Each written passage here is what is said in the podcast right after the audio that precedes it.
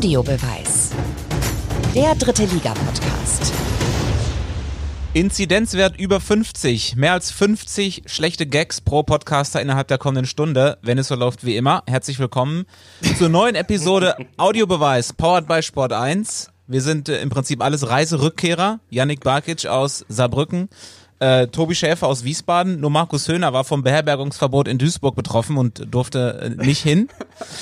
Ich war aber dafür am Donnerstag in München, also von Risikogebiet zu Risikogebiet und wieder zurück. Äh, wir haben auch einen Ausfall zu verzeichnen. Thomas Wagner heute nicht am Start, aber wir haben auf dem Transfermarkt äh, schnell zugeschlagen und zumindest mal einen Leihspieler verpflichtet, denn eigentlich spricht er nämlich in einem anderen Podcast.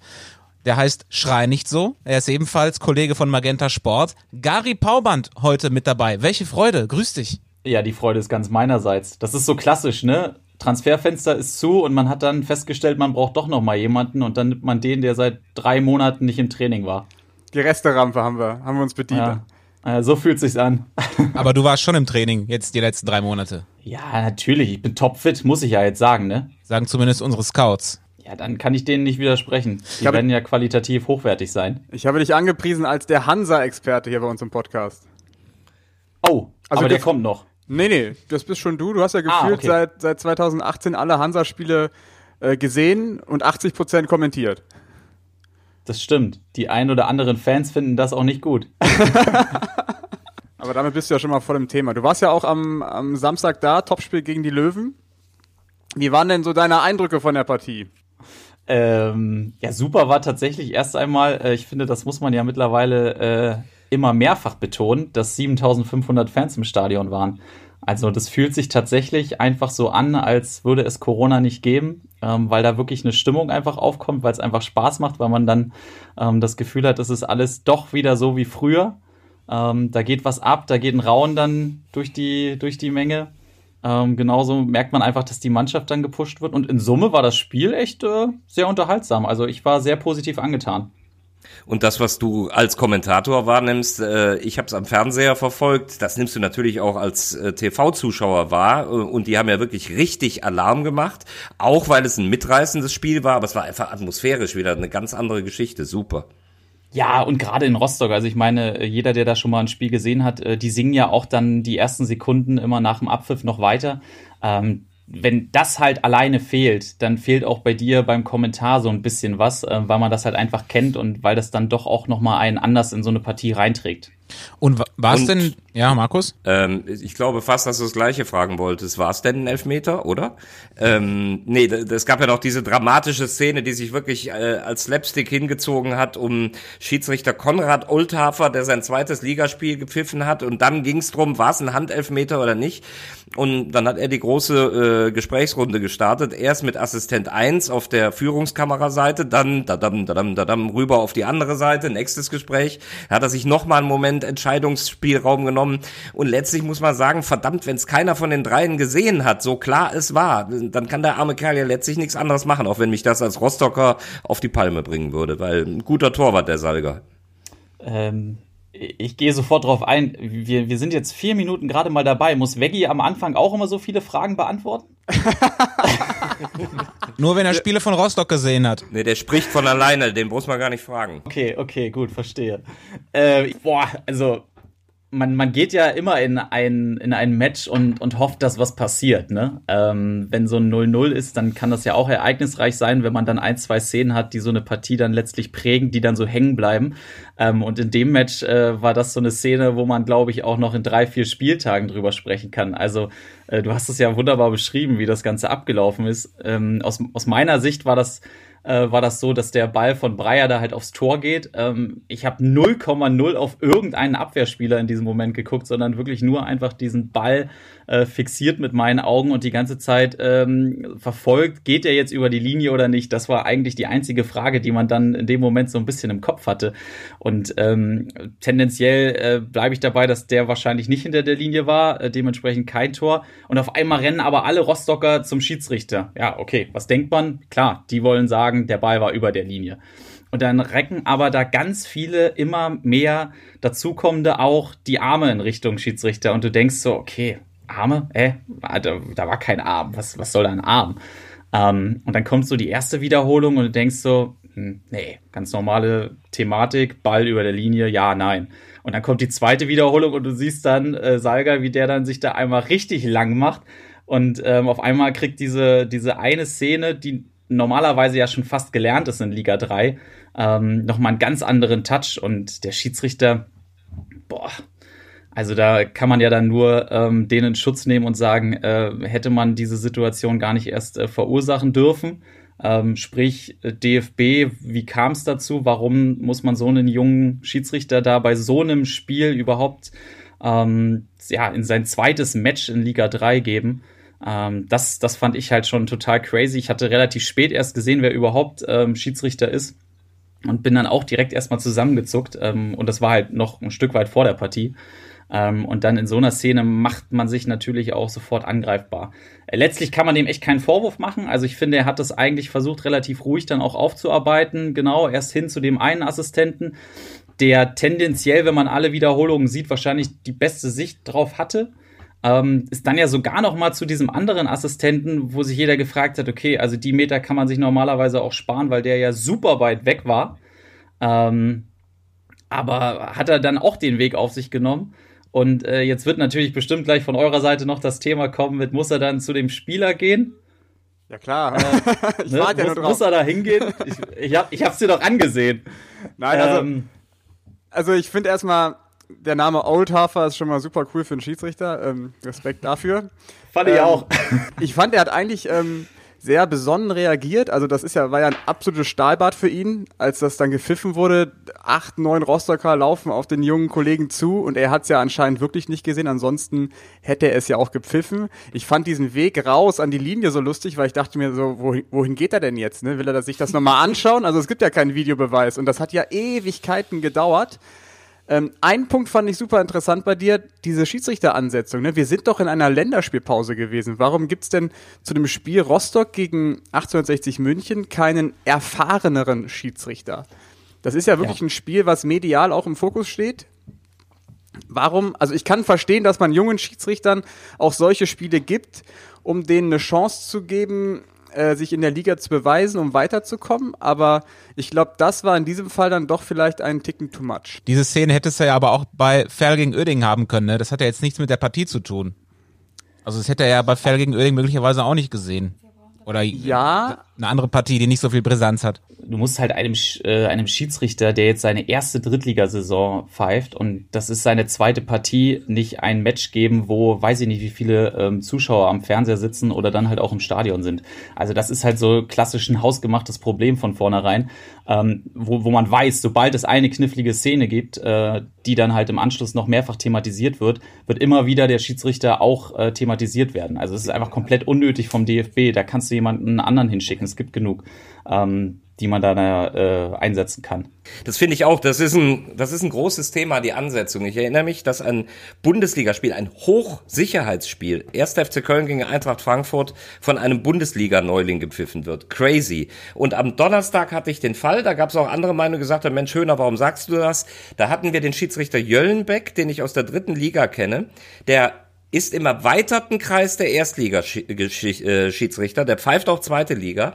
Und was pfeift der? Düren gegen Bayern München. Absoluter Außenseiter gegen Bayern München. Jetzt überlegt mal, was ein Pfiff äh, gegen die Bayern äh, einen Mut erfordert, dass es nachher heißt, was, du hast uns hier gegen zu dieser Blamage gepfiffen. Und genau das ist passiert, äh, dass der, der Dürener Spieler durch ist. Es war definitiv kein Foul von Boateng. Und was ist, der pfeift die zurück. Und in dem Moment denkst du dir, siehste, ein, ein erfahrener Schiedsrichter, gerade bei so einem Spiel, wo du übrigens auch der Gefahr unterliegst, dass die kleinere Mannschaft äh, zu wild, zu brutal gegen Bayern-Spieler vorgeht. Da musst du auch einen haben, der die Konsequenz hat. Hallo Außenseiter, die gebe ich aber trotzdem rot, wenn du dich daneben benimmst. Also so eine Ansetzung finde ich fahrlässig. Im Übrigen, äh, vor allem für den Schiedsrichter, der hat's doch schwer.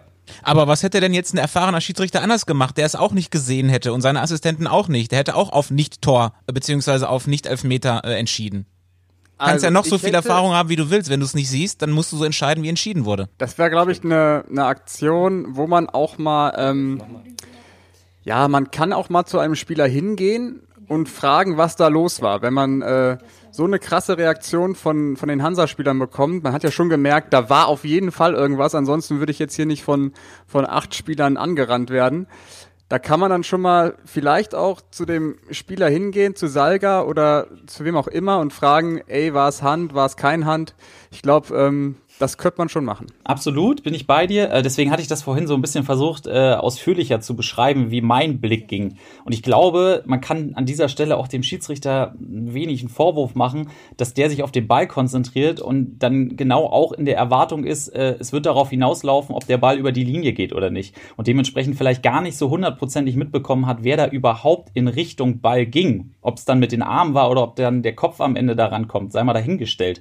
Ähm, das war so mein Eindruck, dass die gar nicht unbedingt vielleicht, also mutmaßlich, auf dem Zettel hatten, äh, wer da der Beteiligte war. Tja, und jetzt steht da Hansa Rostock, wurde jetzt schon zum dritten Mal benachteiligt im Laufe der Saison. Ich erinnere an den, ja. an was, zweiter Spieltag in Saarbrücken, der Elfmeter. Ja, muss man nicht geben. Letzte Woche Rosbach die rote Karte und jetzt das. Ich finde es bemerkenswert, dass Hansa sich noch nicht so krass beschwert darüber. Also es scheint fast so, als ob sie das äh, alles erstmal schlucken und daraus eine eigene Kraft entwickeln. So wir gegen alle Widerstände dieses Jahr. Weil spielerisch war es ja gut. Die Frage ist ja dann letztlich wieder, äh, musst du dann doch das Thema Liga 3 und äh, Video Assistant Referee äh, aufmachen? Also, Nein, ähm, bitte nicht.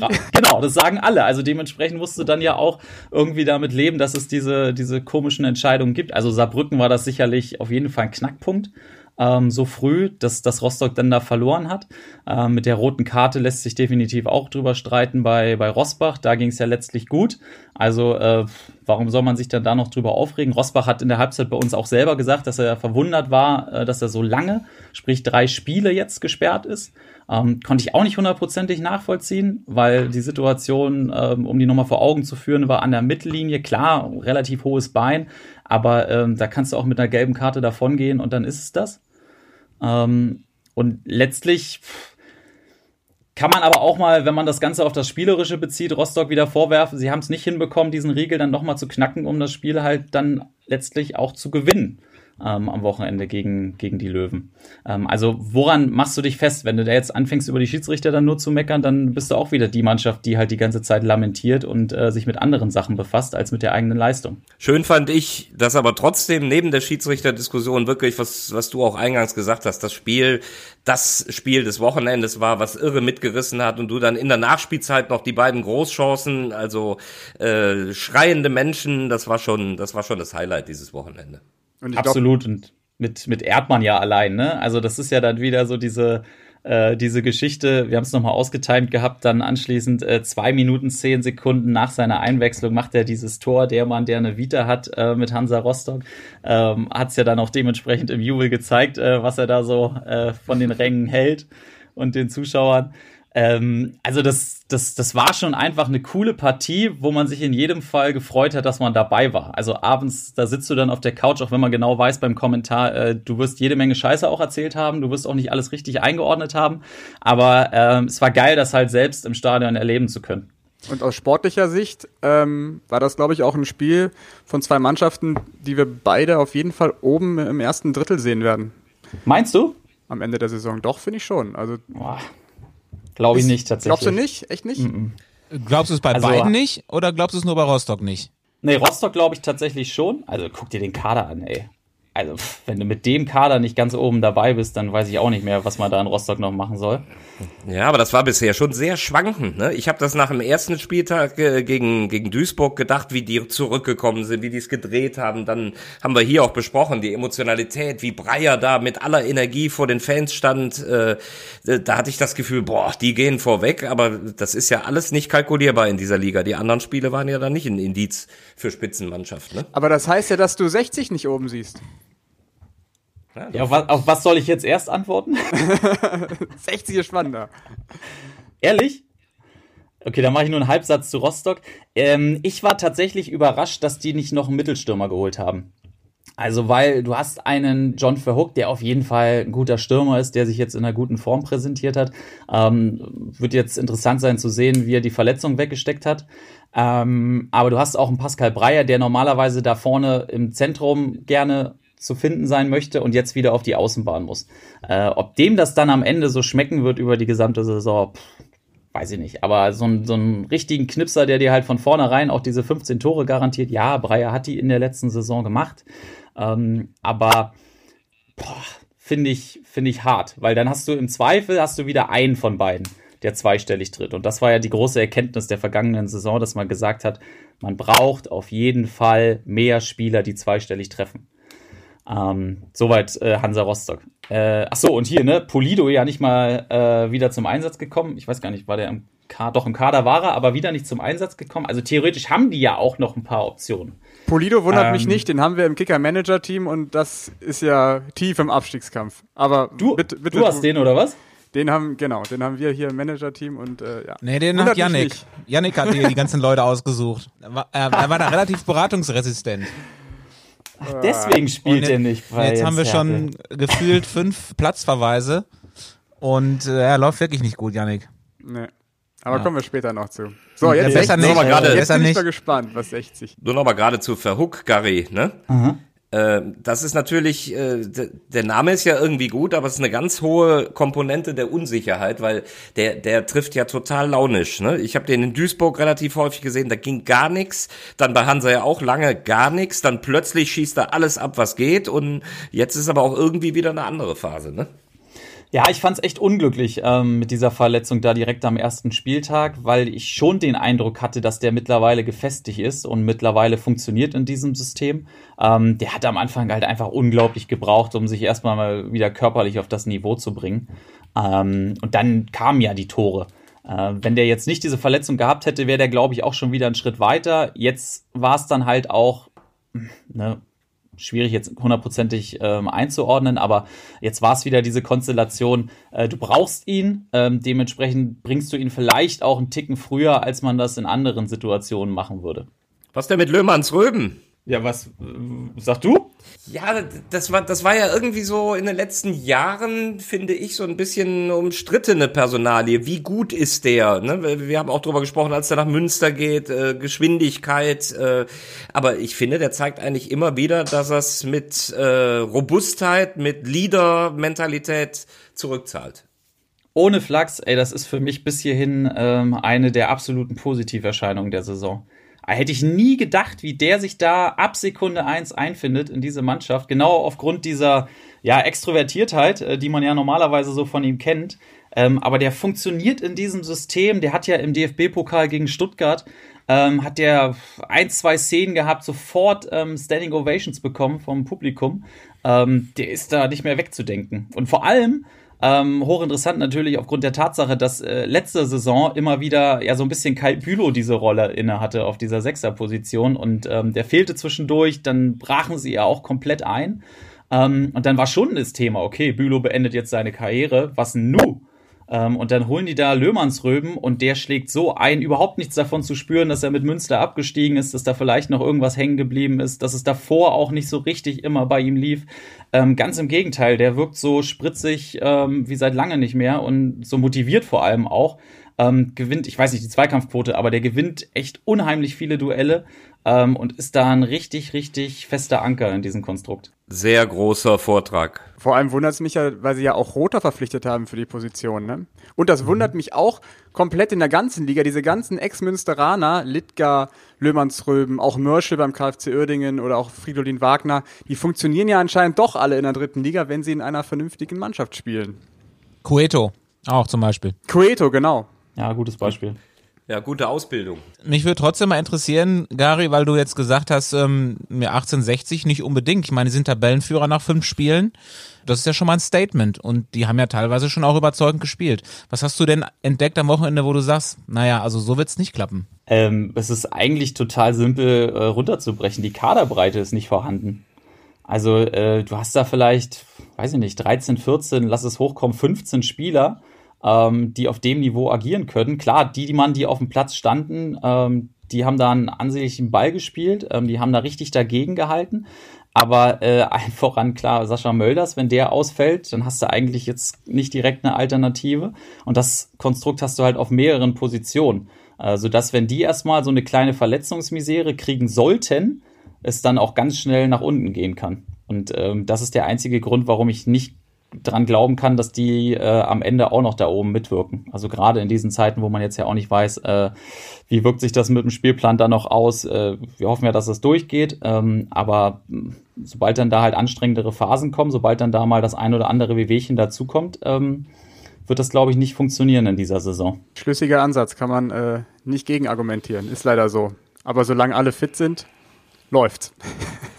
Läuft. Ich will an dieser Stelle mal betonen, wie, wie gut uns das tut, dass wir auch mal Kollegen dazu holen, die verstärkt in anderen Regionen unterwegs sind, weil wir beobachten Hansa Rostock ja auch, mal als Beispiel, oder ich habe sie jetzt bei Waldhof Mannheim, aber es ist eben auch ein Unterschied, ob du eine Mannschaft häufiger siehst oder nur mal siehst und deswegen fand ich das ein ganz starkes Statement von dir äh, über den FC Hansa, auch über Löhmanns Röhm, das kannst du dann besser einschätzen, weil du eben den nicht nur einmal siehst und denkst, der war heute gut drauf, sondern du, du siehst die Entwicklung. Ja, ich finde das auch immer tatsächlich super spannend. Also deswegen kommentiere ich auch total gerne eine Mannschaft halt nicht nur einmal, sondern zwei, drei, vier, fünf, sechs Mal. Ähm, dann immer wieder punktuell in einer Saison. Das wird dir ja dann ganz genauso gehen, äh, weil man dann auch immer mehr so dieses Gefühl bekommt, man kann sich überhaupt erstmal eine Meinung erlauben zu einer Mannschaft und dann halt Total. auch zu einzelnen Charakteren. Total, bin ich komplett bei dir. Dann bist du auch mal kritischer. Deswegen, wir schmunzeln ja häufig. Hier, Höhner, erster FC Köln. Ich war mit keinem Verein auch kritischer als mit dem ersten FC Köln, weil ich da aber auch am sichersten war, weil ich am meisten wusste bei den meisten Spielen. Äh, und ich habe mal mit WC Fuß drüber gesprochen. Äh, umgekehrt kann es aber auch sein, der hat mir irgendwann mal gesagt, hör mal, wenn ich jetzt wieder Bayern, ich weiß langsam nicht mehr, was ich zu den Bayern sagen soll. Das ist natürlich auch Mist, wenn du immer die gleichen Truppen hast. Ja, äh, auch das kenne ich. Weil man sich dann dabei erwischt, ah krass, okay, die Geschichte habe ich, glaube ich, letzte Woche auch schon mal erzählt. Ah, muss man ja. dann schon ein bisschen differenzieren. Ähm, ich aber will aber noch einen Satz, ja. äh, entschuldige, ich will noch einen Satz ganz kurz zu Michael Kölner ähm, loswerden. Ähm, ich habe jetzt 60, da ist genau das, äh, das Gegenteil dann auch. Ähm, jetzt nicht so häufig in der letzten Saison gesehen ähm, und habe so ein bisschen äh, mir vorgenommen gehabt, vor dieser Partie auch vermehrt auf ihn zu achten und fand eine, eine Nummer tatsächlich auch bemerkenswert, weil man ihm ja auch immer nachsagt aufgrund seiner Vita, ähm, dass das einer ist, der junge Spieler auch besser macht. Ähm, und da gibt's ja beispielsweise dann auch in der Startformation gestanden den Erik Tallich, äh, der gekommen ist von äh, Chemnitz letzte Saison. Der war mir immer schon so ein Begriff, aber ich fand jetzt bei Oh, stark! Führen, Coachen, das Buch von Michael Kölner bei Markus Höhler zu Hause. Ja, das musst du mir mal bitte mitbringen, da wollte ich auch noch mal reingucken. Kannst du dich auch an deine Trikotwand hängen? Ja. In der letzten Folge schon draus vorgelesen und kein Wort verstanden. Also zur Info für alle, die äh, uns nur zu sehen und nicht zu gucken können, weil wir sind ja noch kein Videopodcast. Markus äh, blättert jetzt gerade in dem Buch von Michael Kölner, das nochmal wie heißt? Führen, Coachen und Managen im Fußball. Und auf welcher Seite bist du? Ähm, ich hatte euch die Seite 72, 73 beim letzten Mal schon vorgetragen. Jetzt im Moment, ja, blätter ich mich mal irgendwo anders hin. Mal gucken, ob ich noch was Gutes finde, was zu dem passt, was Gary eben gesagt hat. Abschlusskapitel, wie ich den Weg in die zweite Liga finde mit den Löwen. Und steht da auch drin, warum man als Trainer ein Headset tragen muss während des Spiels? Der sieht aus wie so ein, das? ja, der sieht aus wie so ein Football-Coach oder wie einer, der bei McDrive die Bestellungen aufnimmt. Das kann ja nur ja, weiterhelfen. Macht er das parallel? Du, du weißt nicht, wie die Löwen bezahlen. Aber wisst ihr, mit wem der da spricht, wer da auf der Tribüne sitzt? Wahrscheinlich ja, sitzt einer auf der Tribüne, oder? Ja, genau, das hatten wir mal in Uerdingen thematisiert, als die Löwen in Uerdingen gespielt haben. Das war der Co-Trainer, ich weiß jetzt aber gar nicht, wie er heißt. Einer hm. seiner Co-Trainer, die er mitgebracht hat damals, als er ähm, verpflichtet wurde. Der hat dann einfach von oben von der Tribüne einen besseren Blick. Andere machen ja, das gut, dann halt mit, mit stylischen äh, AirPods und er ist dann halt so der Klassiker, Traditionalist, der dann einfach noch so das große Headset aufhat. Vielleicht nimmt er auch einen Podcast auf während der Spiele. Boah, das wäre mal stark. Die ganzen Anweisungen gepresst in eine Podcast-Folge. Ab, abschließend aber, aber, noch zu den warte, lass mich die lass mich die Nummer mit dem Tallich noch erzählen. Also genau. junger Mann in Chemnitz immer mal gute äh, gute Spiele gehabt in dieser Saison ja auch ähm, das erste Mal weg aus seiner Heimatstadt dann direkt in so eine Metropole wie München gekommen und ähm, sofort eingeschlagen, also richtig gut funktioniert in den ersten Spielen. Ähm, war richtig gespannt auf den und dann kam gegen Hansa Rostock gelinde gesagt fast nichts von ihm. Und trotzdem hat äh, Kölner den durchspielen lassen. Und ähm, einmal ist es mir explizit in Durchgang Nummer zwei aufgefallen, da hatte er so ein, zwei Situationen, die halt ähm, überhaupt nicht gelungen sind. Und dann hat er den halt kurz beiseite genommen und ähm, richtig aufgebaut. Und das fand ich war so, so, eine, so eine klassische Szene, ähm, wo man einfach dann auch dran ablesen kann, Kölner funktioniert mit jungen Spielern, wenn es darum geht, die weiterzuentwickeln, weil er dann scheinbar, so wirkte es zumindest, das Händchen hat, ähm, um genau zu wissen, okay, wann braucht er das vielleicht? Wann muss der auch getätschelt werden? Der hätte den ja auch einfach runternehmen können, was im Zweifel sich wahrscheinlich dann auch negativ eher auf das Selbstvertrauen von, von Tallich ausgewirkt hätte. Wundert mich eigentlich auch bei Tallich, dass er da diesen Schritt von Chemnitz nach äh, München so reibungslos schafft. Ja. Also ich glaube, er hat jedes Mal in der Startelf gestanden. Ähm, hat ja auch in den ersten Spielen richtig gut performt, hat ja auch schon getroffen. Ist ja wirklich für ihn auch ein Kulturschock, wenn du aus Chemnitz dann nach München kommst. Medial eine ganz andere Geschichte. Und ja, unter Kölner hat er wahrscheinlich dann noch den richtigen Trainer gefunden. Und apropos Schlusswort Kölner, äh, äh, wisst ihr, was eine seiner Lieblingsserien ist? Weil ich habe letzt, hab letztens irgendwas gehört, was? der guckt doch morgens immer äh, irgendeine so Sendung auf, im, im BR. Das irgendwie Frühshoppen oder so ein Scheiß guckt er doch. Frühshoppen oder so ein Scheiß. Sehr dezidierte Analyse. Frühshoppen oder so ein Scheiß. Der, der, guckt wohl sehr gerne King of Queens. Und damit allein war er mir schon super sympathisch. Das hätte ich jetzt wirklich nicht gedacht. Ich habe nur irgendwie mal mitbekommen, dass der im BR sowas guckt. King of Kölner. Kölner. Starker Mann. Bevor wir jetzt ähm, auch noch über andere Teams sprechen, die uns am Wochenende aufgefallen sind, möchte ich Ihnen noch kurz erzählen, was mir aufgefallen ist. Ich habe im Netz was gefunden von Victoria Köln. Und zwar haben die so eine Rubrik in, auf ihrem YouTube-Channel, wo sie Spieler interviewen und Geschichten hinter den Kulissen erzählen. Und wisst ihr, wie diese, wie diese Sendung heißt? Finde ich großartig. Hau raus. Vic Victoria's Secrets. Das gibt's schon ein bisschen länger, aber ich habe das noch gar nicht gesehen. Das ist großartig. Ich glaube, aktuelle Folge ist äh, Rene Klingenburg, wenn ich, wenn ich mich nicht irre. Oh, was eine Überleitung. Aber, die, aber diese Wortspiele mit, mit dem V bei Viktoria Köln sind da eh großartig, ne? Ah, Victoria, das ist so stark, wirklich. Erste Geschichte für Mittwoch ist notiert. Danke. Groß, großes Lob an die Presseabteilung vom FC Viktoria Köln für diesen Titel. Ja, Klingenburg war ja auch im Fokus am Wochenende in Meppen. Ist im Leugas mal aufs Bein gelatscht. Keine Absicht dahinter, ne? Überhaupt nicht. Auch da hätte man vielleicht einen Video, Videobeweis gebrauchen können und dann, das kann, kann man, man ja nicht, nicht merken wenn man einem auf, auf dem Fuß steht. Würdet ihr schon sagen, dass man, dass man Absicht bildlich beweisen kann mit diesem Bild? Das ist immer schwierig. Aber ich, ich glaube es natürlich auch, weil man, weil man natürlich den Fußballerblick hat, ne? weil, der, weil der Fuß zu lange da drauf ist. Aber ich habe nur kurz gedacht, äh, Vorsatz ist eben immer schwierig nachzuweisen, wenn du es nicht wirklich beweisen kannst. Ne? Ja, aber ich kann den, den Unmut von, von Leugas ja. schon sehr gut verstehen, auch wenn er selber natürlich dann nicht so ausrasten äh, darf. Da muss er ruhig Hat er ja bleiben. auch gesagt. Ja, aber ich kann mir schon sehr gut vorstellen, dass, äh, dass das dass René Klingenburg wusste, wo er drauf stand, sagen wir mal so, und trotzdem äh, aufstehen wollte. Ja, ich würde es auch sagen, weil du siehst eben, dass der Fuß äh, an welcher Stelle er ist und mit welcher alleine Verweildauer er da ist. Sonst wäre er ganz schnell weg gewesen. Ähm, und keine gute Szene. Unabhängig davon äh, müssen wir leider wieder über den SV Meppen sprechen. Ne? Vier Pleiten aus fünf Spielen ist kein besonders guter Start für, ähm, für Thorsten Frings. Äh, der einzige Lichtblick, den ich so auf dem Zettel habe, ist der Torhüter. Wo wir ja selber schon gesagt haben, das könnte ihm noch um die Ohren fliegen. Aktuell sind es ganz andere Sachen, die ihm um die Ohren fliegen. Also Plogmann ist ja wirklich so der Einzige, der da ähm, konstante Leistung bringt beim SV Meppen. Also ich mache mir große Sorgen. Haare fliegen mir um die Ohren. Es ist eine unglaublich schwierige Geschichte. Man darf nie vergessen, über, über Frings kann man die oder die Meinung haben, haben wir ja alles diskutiert. Es ist Jahr eins nach Christian Neidhardt, das darf man nie vergessen. Das ist für diesen Gesamtverein äh, ein ganz schwieriges Projekt. Und das ist natürlich eine Nummer, du tust dich zu Hause ohnehin sehr schwer und dann äh, gegen neun inklusive Elfer verschossen. Das heißt, du bemühst gerade auch alle Kriterien, die dich runterziehen. Äh, und das, da bleibt natürlich viel haften, was frustriert und eine negative Eigendynamik entwickelt. Und äh, das ist ja kein Geheimnis. Wir sind ja Fans und Freunde von vielen Mannschaften.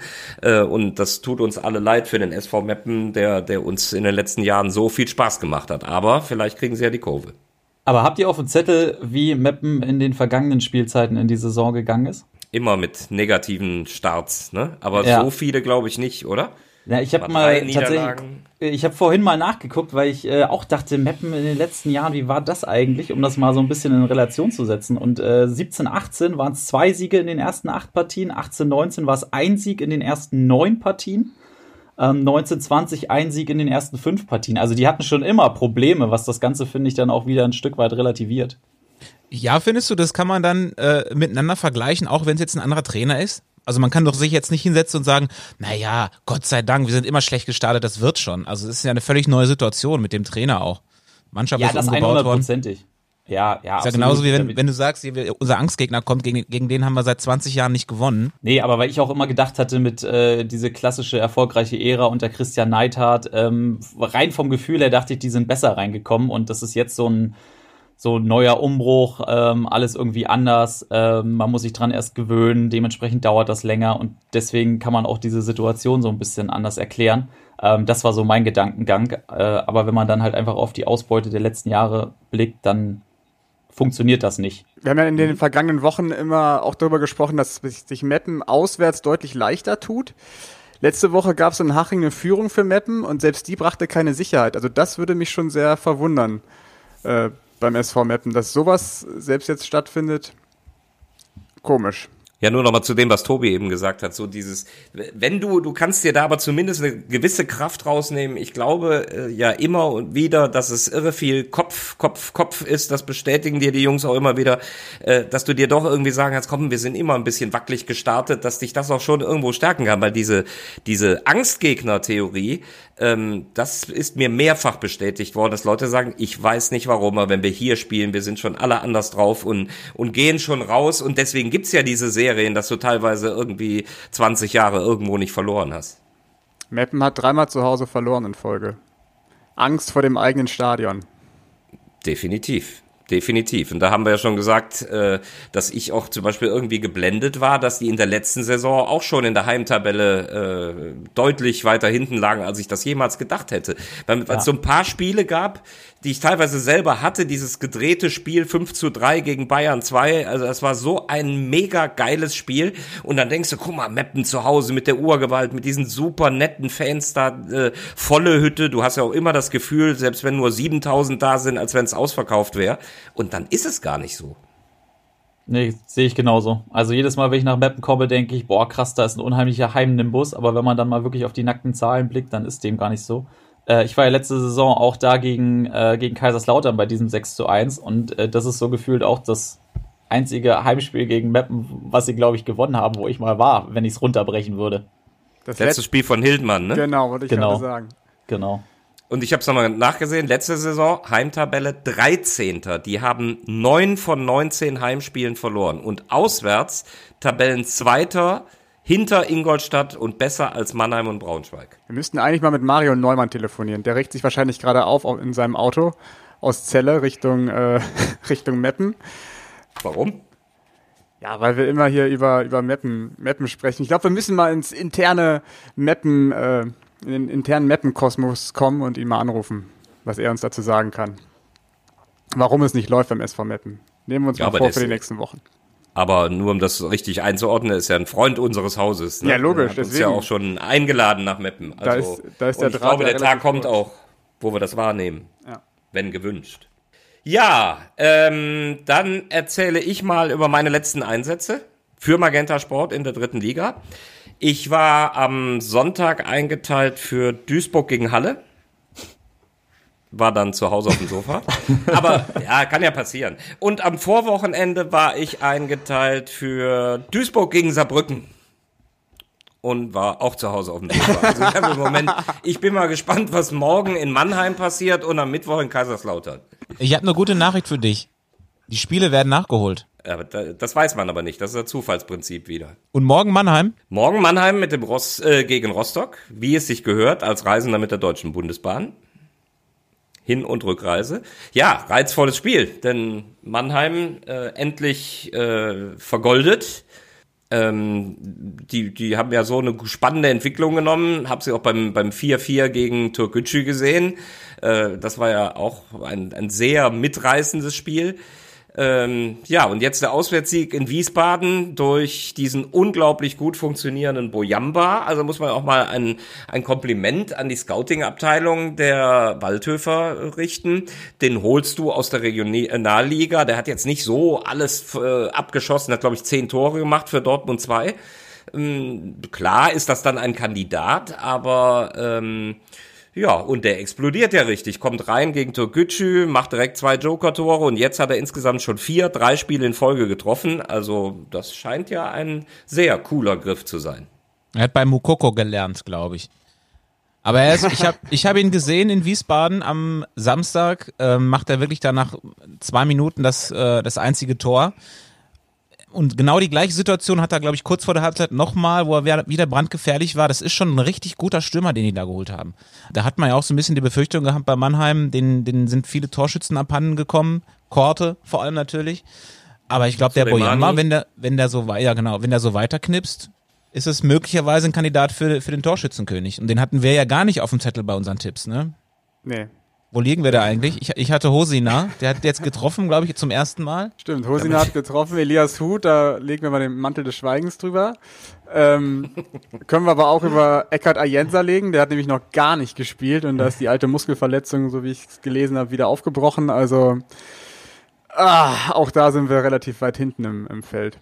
Ähm, meine Überraschung des Wochenendes aus negativer Sicht, aber das, äh, wir sind ja schon bei Mannheim gegen gegen Wien Wiesbaden ist in der Tat Wien Wiesbaden. Mich wundert's, dass die es nicht schaffen, eine Souveränität hinzubekommen in dieser Liga, dass sie doch daran zu knabbern haben, dass sie Scheffler ersetzen müssen, Chiré schießen relativ wenig Tore und ähm, oder treffen relativ selten.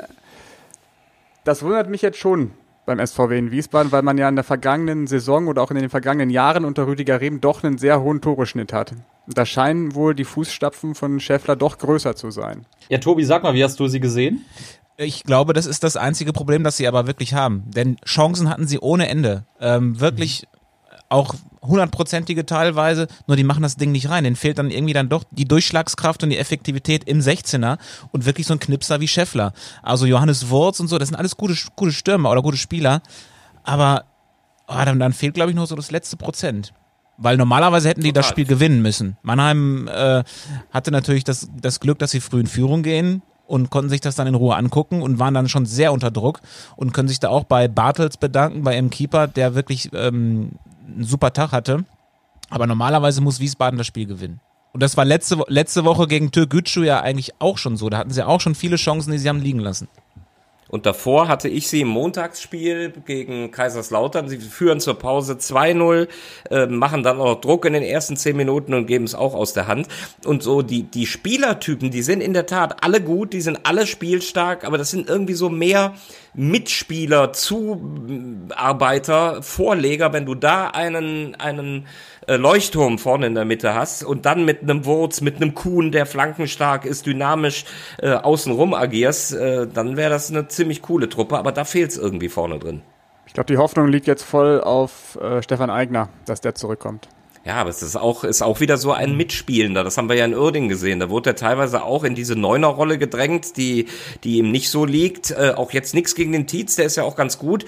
Äh, aber der, der bringt einfach nicht so eine Quote wie Scheffler. Und, und Eigner ist ja auch einer, der mehr ein Neuneinhalber oder Zehner ist. Aber wenn du diese, diese Flankenqualität auch von Kuhn ansprichst, äh, dann ist ja Tietz eigentlich mit seiner Größe auch prädestiniert dafür ja, wenn er die Quote macht, aber hm. dann würde, würde ich Stand jetzt, das ist natürlich auch echt dreimal klug, weil jeder kennt die Qualitäten von Scheffler, da würde ich lieber Scheffler dahinstellen, aber der war nicht zu halten und Punkt. Ne? Also das ist jetzt natürlich auch äh, von mir äh, klugscheißern, auf die Idee wären sie in Wiesbaden selber gekommen, dass das wehtut, wenn der Scheffler wegbricht. Ne? Also Flankenqualität will ich auch nochmal unterstreichen, weil gefühlt war jede zweite Chance Flanke Kopfball, ähm, wo ich dachte, irgendwann muss doch so ein Ding mal reingehen. Also Vielleicht hast du auch manchmal so Tage, wo es dann nicht klappt und äh, darfst nicht verzweifeln, weil du weißt, wir spielen uns die Chancen und irgendwann gehen die halt auch rein. Dafür sind sie dann doch auch zu gute Spieler, glaube ich. Ich würde mir jetzt keine großen Sorgen machen. Ich glaube, Wiesbaden wird da schon noch eine Rolle mitspielen, wenn die weiter so auftreten. Ja, und ich habe gerade noch mal drauf geguckt und so überlegt, wer wieso wer spielt denn links? Stimmt ja, da spielt ja Korte und das sind natürlich dann auch wieder alles Jungs, Korte, Wurz und Kuhn, davor Tietz ähm, wo du auch denken kannst, wenn die mal miteinander spielen, weil sie alle technisch gut sind und alle schon irgendwie einen Abschluss haben. Der Korte zum Beispiel ganz besonders. Äh, wenn der dann auf den Tietz spielt, prallen lassen, miteinander spielen und dann hast du von den Seiten, von Kuhn abgesehen äh, und Wurz auf der 10 dann auch eine Torgefahr. Ähm, schlecht ist das ja nicht. Und du darfst halt nicht vergessen, die haben halt eine Bombendefensive. Ich glaube jetzt erst drei Gegentore. Und, wie heißt der alte Spruch? Mit der Defensive gewinnst du Meisterschaften, mit der Offensive die Spiele. Oder andersrum.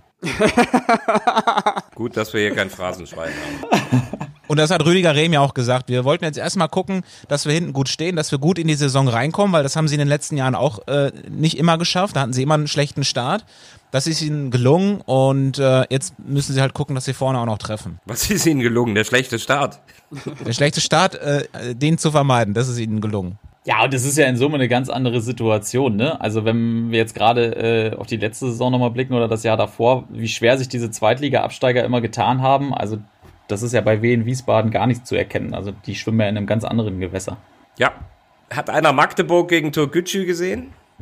Wir haben das letzte Mal über, über Magdeburg gesprochen.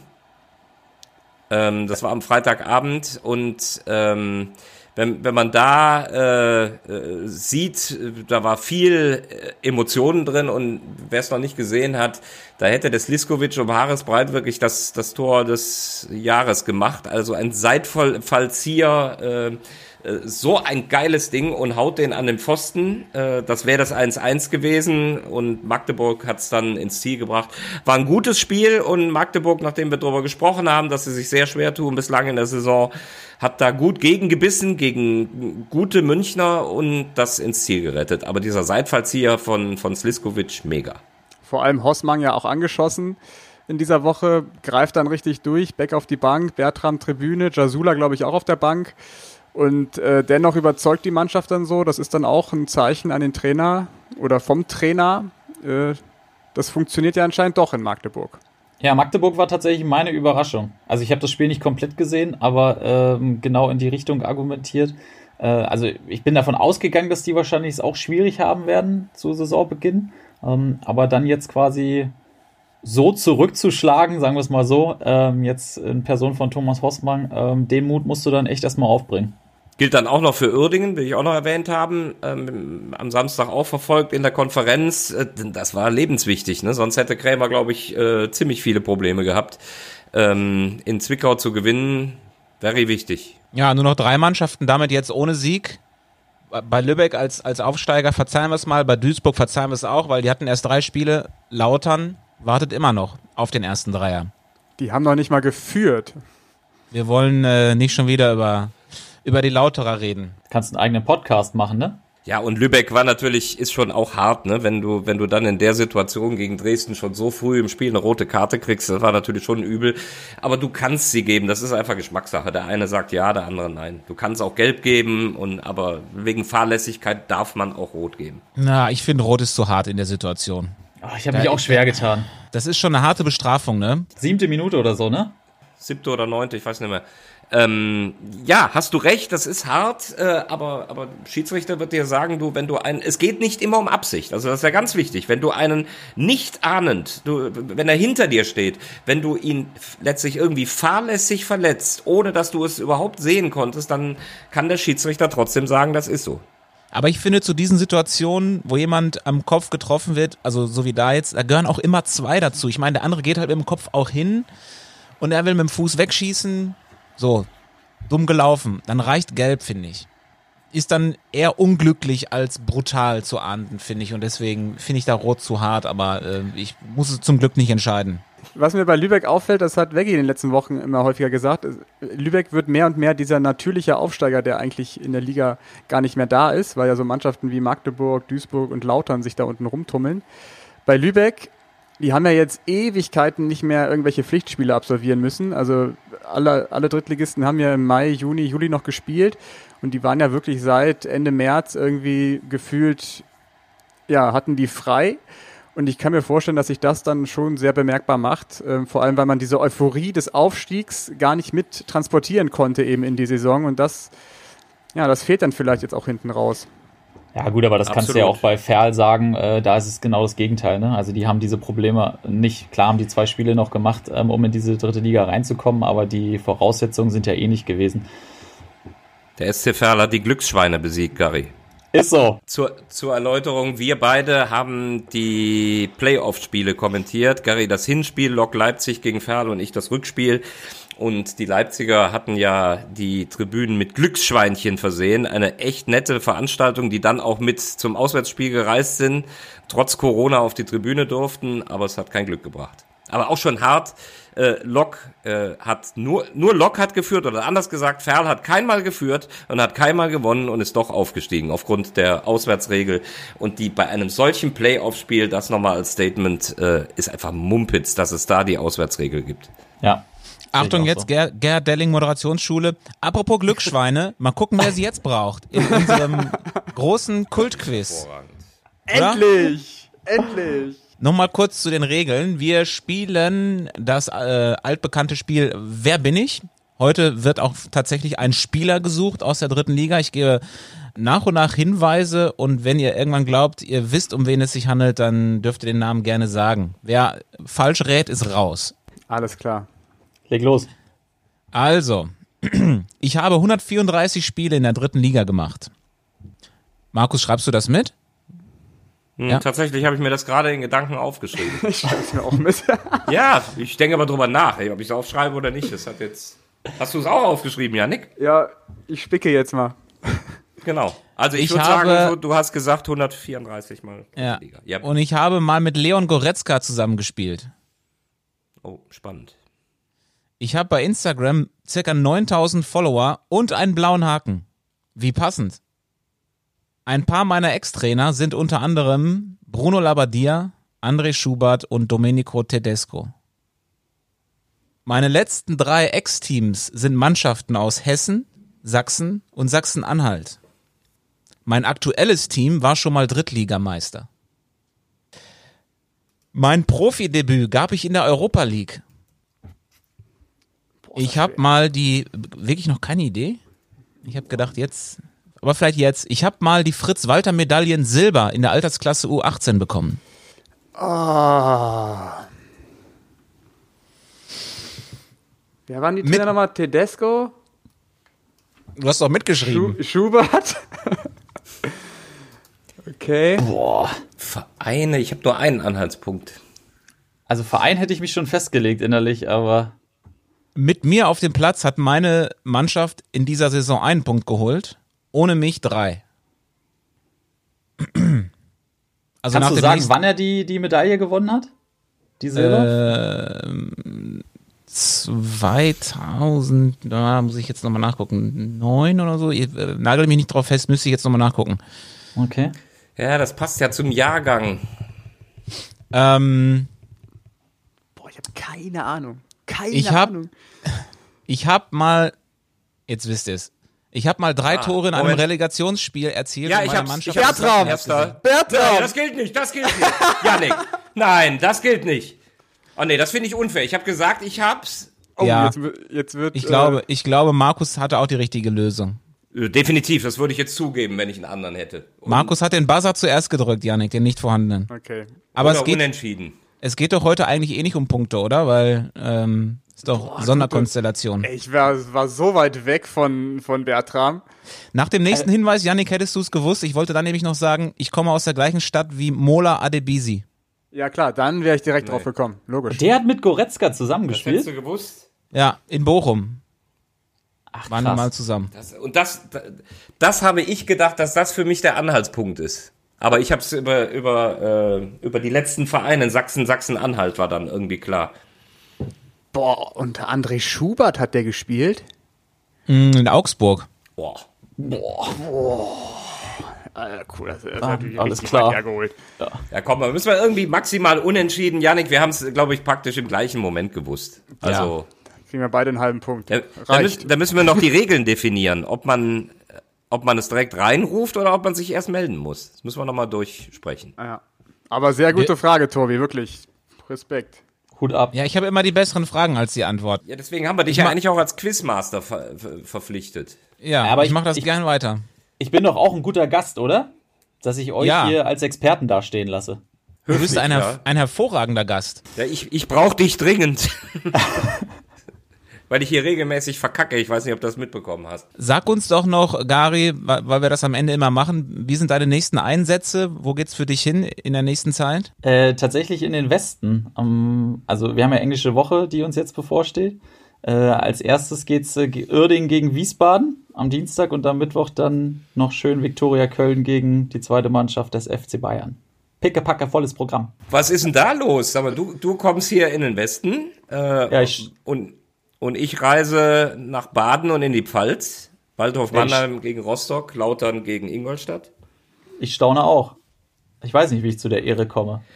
Aber ist ja cool, ne? Äh, Also wir, wir arbeiten ja weitestgehend in unserer Region und das finde ich aber eben gerade gut, wenn du dann auch mal wieder so zwischendurch den Blick für andere bekommst, so die die Mischung macht's, ne? Deine Mannschaften, wo du dich besser auskennst, häufiger, aber dann auch mal wieder die Birne freigeben kriegen und was ganz anderes sehen. Deswegen habe ich mir zum Beispiel letztes Wochenende habe ich die die Gelegenheit genutzt, äh, habe gesehen, dass Ingolstadt, die ich glaube ich noch nie gesehen habe oder einmal letzte Saison, hab bei Viktoria Köln gespielt. Es hat einfach Spaß gemacht, sich die im Stadion einmal anzugucken, um so ein bisschen vorbereitet zu sein. Definitiv. Also Bei, das so, ist auf jeden bei Fall sowas immer noch kriegst du die. Birne frei. Bei Viktoria Köln gegen Ingolstadt. Total, das war ein total netter Ausflug. Das war ein richtig gutes Spiel, was mich darin bestärkt, dass Viktoria Köln eine sehr ernstzunehmende Mannschaft ist. Ja, und, und Ingolstadt den Blick nochmal für den Kader zu, muss man auch mal ehrlich sein, zum Beispiel den, den Paulsen, ne? Ich was ist das denn da für eine Kante? Der hat da rechter Außenverteidiger gespielt. Und dann fiel mir erst wieder ein, dass der in der Relegation gegen Wiesbaden ja da dieses Eigentor geschossen hat und dann noch selber getroffen hat. Den hatte ich aber gar nicht mehr auf dem Zettel, weil wir sehen viele Spiele. Aber dann macht sowas totalen Spaß. Ich gucke nach wie vor, nach all den Jahren, mega gerne Fußball im Stadion. Aber das ist ja auch wichtig, also weil dadurch kannst du dir ja dann auch nur eine Meinung über die gesamte Liga letztendlich irgendwann erlauben, indem du halt auch alle anderen Mannschaften mal ab und an gesehen hast. Also live dann wohlgemerkt auch im Stadion. Ja, Das war jetzt, auch, war jetzt auch mehr ein Spaß von mir. Ich bekomme die Birne frei Ja, ja, ja, ja. am Dienstag beim KfC Uerdingen gegen äh, Wien Wiesbaden. Da sehen wir uns ja, äh, Gari. Und Ja, dann, und dann freue ich mich, dann freue ich mich auf die Fahrt mit Markus Höhner auf den Betzenberg. sehr gerne. Ich freue mich auch. Quiche gibt's nicht, Markus. Dafür ist die Nee, Fahrt zu verstehe ich. kurz. Das kriegt nur Veggie. Die gibt's, die gibt's nur auf dem Weg nach Saarbrücken, ne? Die gab's übrigens auch gestern und äh, aber ich habe sie alleine gegessen. Schade. Ich möchte auch Quiche haben, dann, wenn wir in zwei oder drei Wochen nach Saarbrücken fahren. Gegen äh, Dynamo Dresden. Da freue ich mich schon sehr Oh. drauf. Dynamo. Das ist übrigens mein nächstes Spiel. Ich habe diese Woche keine englische Woche, ich habe äh, ich habe Höhnerwoche. Ich mache nämlich nichts. Und damit sind wir auch beim fünf, damit sind wir auch beim 50. Witz angelangt äh, und damit, äh, wie du es äh, am Anfang eingeleitet hast. Ja, dann vielen Dank, lieber Gary. Das war eine absolute Bereicherung für unseren Danke Podcast. Du euch. darfst, du darfst gerne wiederkommen. Das mache ich sehr gern. Danke euch. Vielen Dank, Gari. Danke, Und- Gary. Vielen Dank. Und zwar nicht nur, wenn es äh, um Hansa Rostock gehen soll, sondern auch um jeden anderen Verein. Um Viktoria Köln, da ist er ja jetzt. Habt alle eine schöne Woche und dann hören wir uns nächste Woche wieder im Audiobeweis Powered by Sport 1. Tschüss. Tschüss. Audiobeweis. Der dritte Liga-Podcast.